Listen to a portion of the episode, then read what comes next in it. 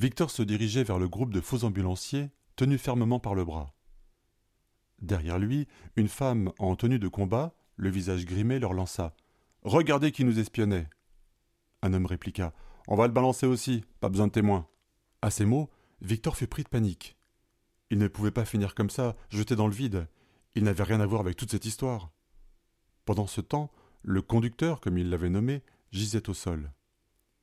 Tu vas nous dire tout de suite où est le trésor, et comment vous comptez le récupérer? demandait un des hommes. Ben, j'en sais rien. Je ne sais pas de quoi vous voulez parler, j'ai juste eu un accident et vous m'avez amené ici. Tu nous prends pour des buses? Je sais bien que tu bosses avec Anselme. Votre quête dure depuis un moment. Nous vous avons suivi. Si tu ne réponds pas, je balance le gamin par la falaise. Attendez, il n'y est pour rien. Vous ne pouvez pas faire ça. Vous êtes toujours aussi bête. À ces mots, la femme approcha Victor du bord du précipice. Un seul geste de sa part aurait suffi à le faire basculer dans le vide. La nuit était à présent tombée. Au bas de la falaise, on entendait les vagues se rompre sur les rochers, sans toutefois pouvoir les distinguer. Une chute, et c'était la mort assurée. Alors, Joachim, tu vois, je connais même ton prénom. Je t'ordonne de tout me dire. Mais je n'en sais rien. Ok, Clotilde, jette le gamin. S'il faut encore en passer par là, allez-y donc, ricana Joachim. Victor fut pris de panique.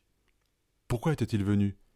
Quelle erreur Paralysé, ne sachant comment s'échapper de ce piège, il n'eut pas le temps de réagir. Il reçut un coup à l'épaule de la part de la femme et tomba dans le vide. Ses pensées se brouillaient. Il sentait l'air s'engouffrer dans ses cheveux. Il se préparait au douloureux contact. C'était sa dernière seconde. Une seconde qui semblait s'éterniser le temps de parcourir la distance jusqu'au rocher fatal. Puis ce fut le contact. Mais au lieu de rocher coupant qui lui aurait brisé les os, la réception fut plus douce une matière similaire au matelas du saut en hauteur dans son gymnase. Pas franchement doux, mais pas douloureux non plus. Sous ses doigts, il sentit une corde qui semblait reliée au tapis de caoutchouc. Il la saisit et resta ainsi, sans bouger. Quoi que ce fût, il n'avait pas l'intention de quitter ce refuge qu'il avait sauvé.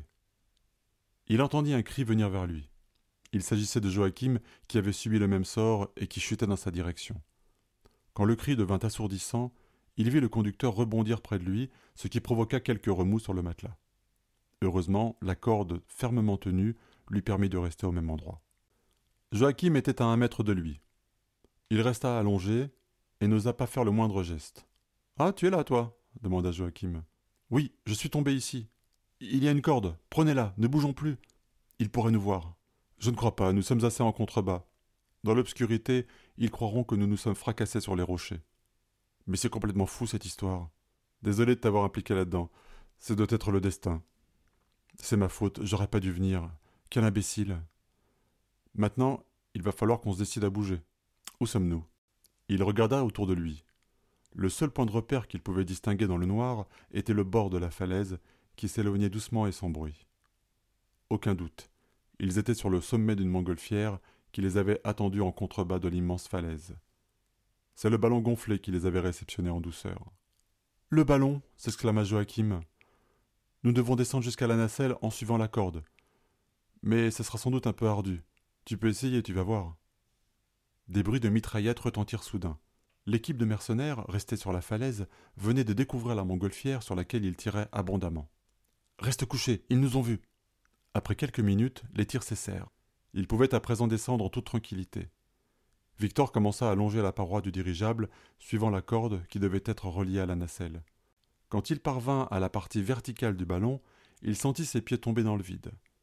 Il s'agrippa de toutes ses forces. Il tenta de faire de même avec les pieds, mais sans y parvenir. Il ne pouvait plus descendre, ni monter. La corde commençait à blesser l'intérieur de ses mains. Malgré ses efforts, il lâcha prise et fut de nouveau entraîné dans le vide. Il passa à toute vitesse devant la nacelle en criant il descendait de plus en plus vite vers l'océan. Au moins, cette fois, il ne craignait pas de s'écraser sur les rochers, mais il pourrait mourir de froid. Il tendit les bras vers la nacelle dans un ultime effort. Il sentit sous ses doigts le bord en osier. Il s'y agrippa. Sa chute s'interrompit. Il pendait sous la nacelle à plus de dix mètres. Ses bras s'étaient étendus pour la rejoindre. Comme un élastique, ils rétrécirent et le firent remonter à sa hauteur. Il passa par-dessus le bord et s'effondra sur le sol au pied du pilote. Il entendit dans sa tête une voix qui lui chuchota. Quel talent. Cette fois, il répondit à la voix. Hein? Qui me parle? Comment tout cela est possible? C'est moi, Anselme, lui dit le vieil homme en croyant qu'il s'adressait à lui. Eh bien, dis donc, Victor, tu l'as échappé belle Tu es un garçon plein de surprises, dis-moi. Victor était sonné de toutes ses péripéties. À ce moment, Joachim arriva à son tour dans la nacelle. Professeur, c'est toujours une voix de vous retrouver. Vous nous avez sauvés? Oui, c'était vraiment moins une. Mais ne nous réjouissons pas trop vite. Il nous reste encore du chemin. Et j'ai une bien mauvaise nouvelle. En nous tirant dessus, les tueurs ont abîmé notre bouteille de gaz. Si l'on n'agit pas au plus vite, elle risque d'exploser. Nephi referma le livre. C'était trop d'émotions pour aujourd'hui. Il était tard. Visiblement, un talent ne pouvait s'utiliser qu'une seule fois à chaque chapitre. Cette fois-ci, il n'allait pas lui rendre la tâche facile. On verrait bien comment il s'en sort. Demain, j'écrirai Tu peux transformer ton apparence en n'importe qui.